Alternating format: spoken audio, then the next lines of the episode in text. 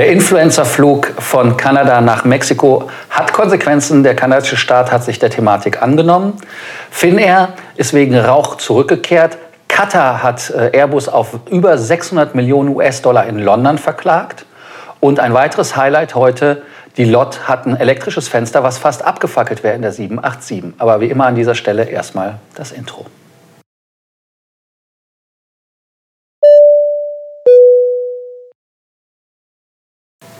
Die, die die Sendung immer wieder schaut, könnt natürlich mitsprechen. Abonnierbefehl. Für alle, die den Kanal abonniert haben, danke dafür. Die, die es noch nicht getan haben, abonniert bitte diesen Kanal, vor allem die Glocke anmachen, damit ihr keine Folge mehr verpasst von Frequent Traveler TV Takeoff. Und nachdem ihr das Ganze gemacht habt, kommentieren und den Beitrag liken. Das erste Thema heute ist Partyflieger kommen nicht mehr nach Hause.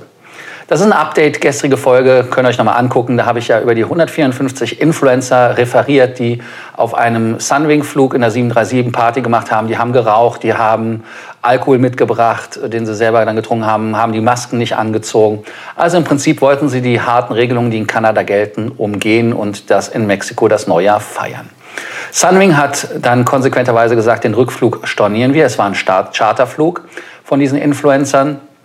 Dann kamen andere Fluggesellschaften an und haben gesagt, nö, mit uns auch nicht. Air Canada hat das gesagt, Air Transat hat das gesagt. Die haben sogar offizielle Statements rausgegeben. Twitter ist halt offiziell heutzutage. Und da sagte man, aufgrund der Sicherheit, die man den anderen Passagieren garantieren möchte, möchte man diese Leute nicht mitnehmen.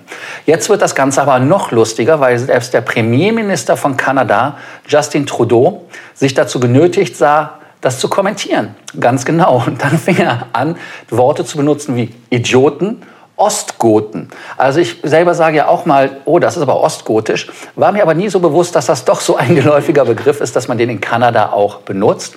Also insofern sind sie wie die Vandalen, um noch einen anderen Begriff zu nehmen, im Flugzeug gewesen. Aber sie kommen halt nicht nach Hause, weil keiner sie mitnimmt.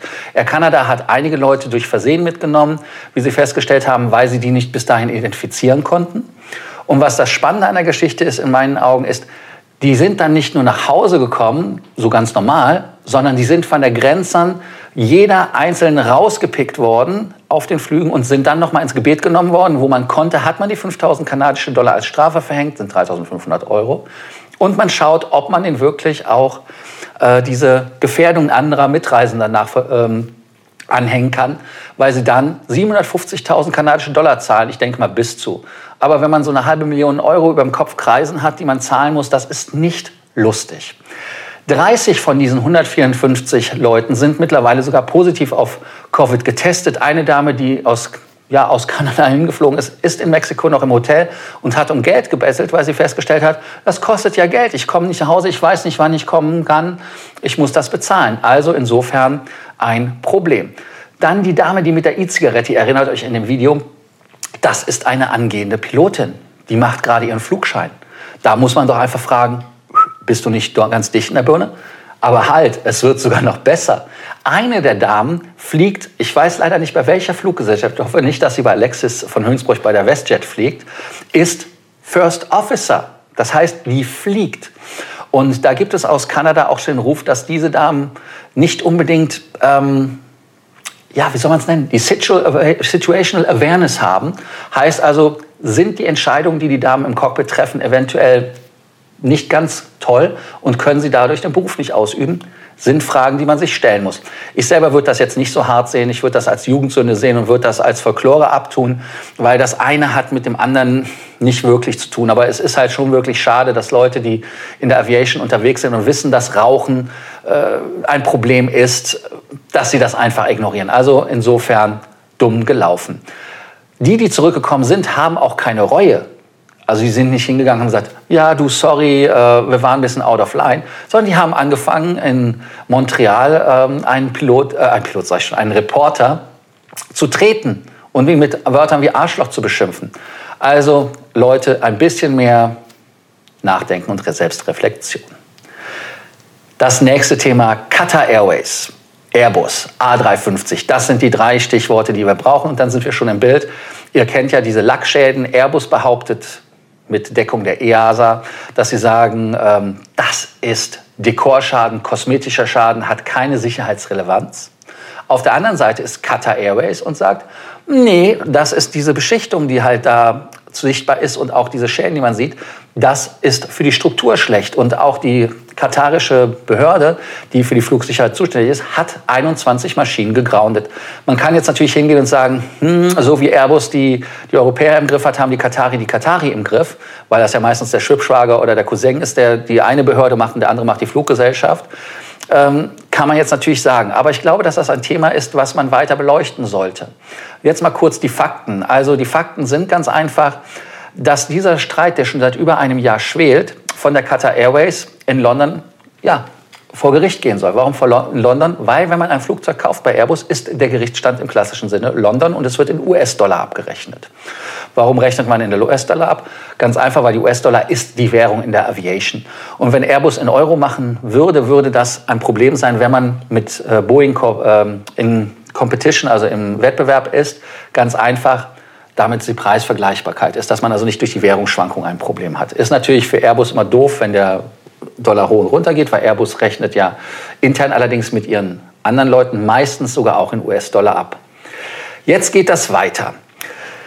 Die sagen, wir wollen 618 Millionen Dollar als Schadensersatz haben, plus 4 Millionen US-Dollar pro Tag, den die Flieger, also pro Flieger, ne, nicht in der Luft sind. Das Spannende an der Geschichte ist, wenn man den Listenpreis nimmt von dem Flieger, der liegt im Moment bei ähm, der letzte, die letzte Ausgabe, wo Airbus eine Preisliste rausgegeben hat, war 317,4 Millionen Euro für so eine Bude.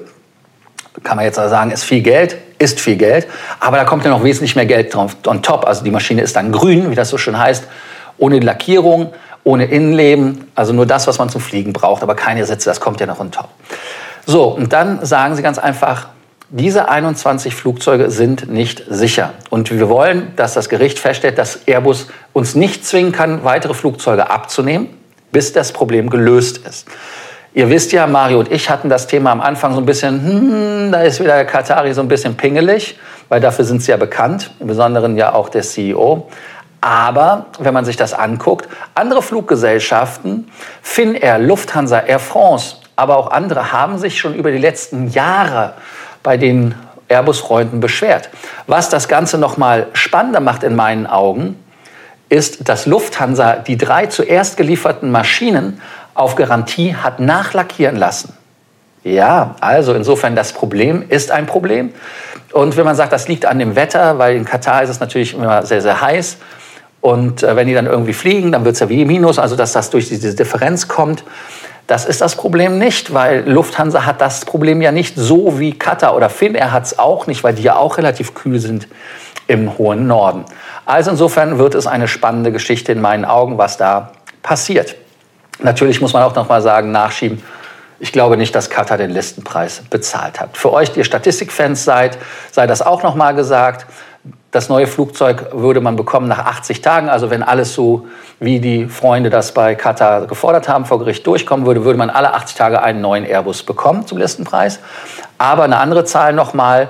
Äh, die Flugzeuge haben ein Alter von sieben bis drei Jahren im Schnitt, die diesen Lackschaden haben. Würde auch bei der Lufthansa passen. Und nochmal um die Flugzeuge von der ähm, von dem Namen her, da sind 21 Stück. Im Moment sind es fünf A350 1000er. Da ist die jüngste halt drei, drei Jahre alt. Und dann 16 A350 900er. Da ist die älteste sieben Jahre alt. So, das nochmal für die Zahlenfreunde. Ein Flug von Italien nach Indien ist aufgefallen. Und zwar ist er mit der Fluggesellschaft Euroatlantic Airways Flug 661 ex-Mailand. Ich weiß nicht, wo nach Indien er gegangen ist. Ich habe es nicht nachgeguckt. Aber könnt ihr unten in die Shownotes reinschreiben, wenn ihr das wisst. Hat 179 Passagiere an Bord gehabt 160 davon sind Erwachsene, die in Indien nachgetestet worden sind. Und jetzt kommt das Spannende. 70 Prozent dieser Passagiere waren Corona-positiv getestet. Da fragt man sich, wie kann das sein? Weil nach Italien kann man nur einreisen mit PCR-Test. In Italien, wenn man abfliegt nach Indien, muss man einen PCR-Test mitnehmen. Ich will nichts behaupten oder in irgendeiner Art und Weise hier in, in Wehrstadt, aber man muss mal überlegen, wie kann so etwas passieren? Weil entweder sind die Tests nicht alle ordentlich gewesen. Das heißt also, entweder war der Test schlecht, der Test selber war, das Ergebnis war falsch und, und, und, und. Oder in Indien war was falsch. Also irgendwas passiert da nicht, aber 70 Prozent, das sind also 125 Menschen von 160, die positiv getestet worden sind. Das ist echt viel. Wäre natürlich unangenehm, wenn das im Fliegen dann doch sehr, sehr ansteckend wäre.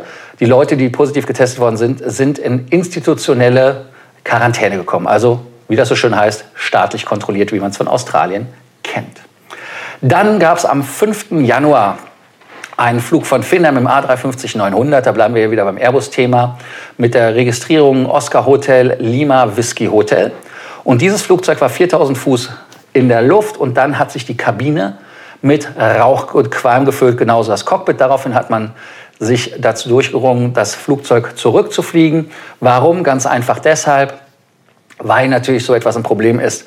Die Bilder sehen spektakulär aus, aber ich glaube, dass das irgend so eine De-Icing-Flüssigkeit zum Beispiel gewesen ist, die dann reingekommen ist ins Triebwerk und dann halt verdampft ist. Normalerweise passiert das früher, aber man muss halt schauen. Der Smoke-Detektor ist auch angesprungen. Ich fand es halt spannend, dass man das zu sehen. Vielleicht war das ja sogar auch ein Fume-Event. Ihr wisst ja, Aerotoxic, das ist ja auch ein Thema, was wir bei der Vereinigung Passagier haben. Als nächstes Thema haben wir den Dreamliner. Der Dreamliner hat äh, ja diese Fenster, die an der Seite dimmbar sind. Das heißt also, diese dimmbaren Fenster werden zu unserem Leidwesen von dem Personal gesteuert.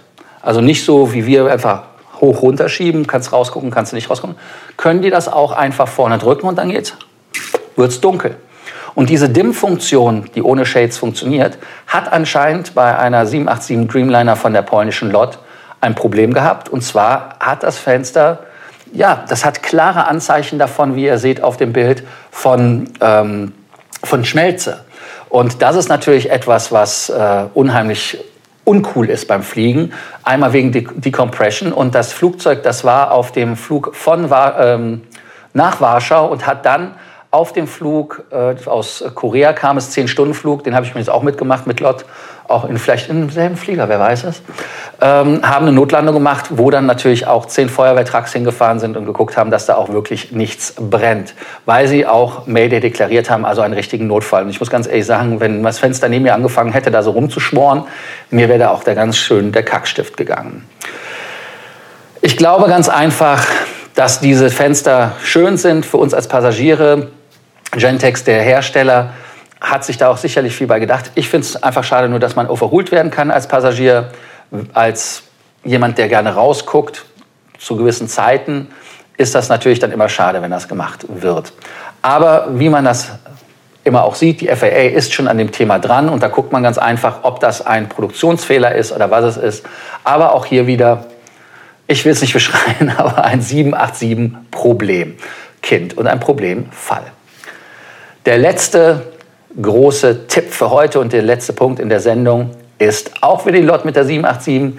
Die fliegen von Budapest aus nach New York, nicht von Warschau. Das sind die berühmt-berüchtigten Budapest-Flüge. Gab es ja auch äh, Seoul von Budapest aus. Warum ist das spannend? Ganz einfach deshalb, Lot hat gute Preise und die Business Class ist okay, es ist rustikal für alle die, die Hornzirkel-Meilen oder Senator-Meilen sammeln wollen, Lord ist Miles More Mitglied. Also insofern, da gibt es vollen Executive-Bonus, sowohl für den Horn-Status als auch für den Senator-Status. Wer also von Budapest aus nach New York fliegen möchte und dann als Direktflug, sollte da die Lot nicht vergessen. Danke, dass ihr heute dabei wart bei Frequent Traveler TV Takeoff. Und ihr merkt, es geht mir immer besser von den Lippen, weil wir die Sendung halt wirklich jetzt auch regelmäßig machen. Deshalb macht die Glocke an, nachdem ihr subscribed habt, damit ihr keine Sendung mehr verpasst, weil wir doch zu unterschiedlichen Zeiten hochladen aus Gründen. Aber dazu mehr. Irgendwann vielleicht beim Stammtisch. Heute Abend übrigens auch Stammtisch in Berlin. Wenn ihr in Berlin zufällig heute seid, kommt heute Abend vorbei im Grand Hyatt. Da sind wir in der Vox Bar. Wer Lust hat, kann da mit uns socializen. Wir sind ungefähr sieben Leute. Drei Leute mehr dürfen noch kommen. Ich glaube, die Zahl ist zehn in Berlin im Moment. Aber die Corona-Regeln halten uns natürlich dran. Also, ganz, ganz wichtig. Abonnieren, Glocke an, kommentieren und liken. Nochmals danke, dass ihr dabei wart. Bis zur nächsten Ausgabe von Frequent Traveler TV. Take off.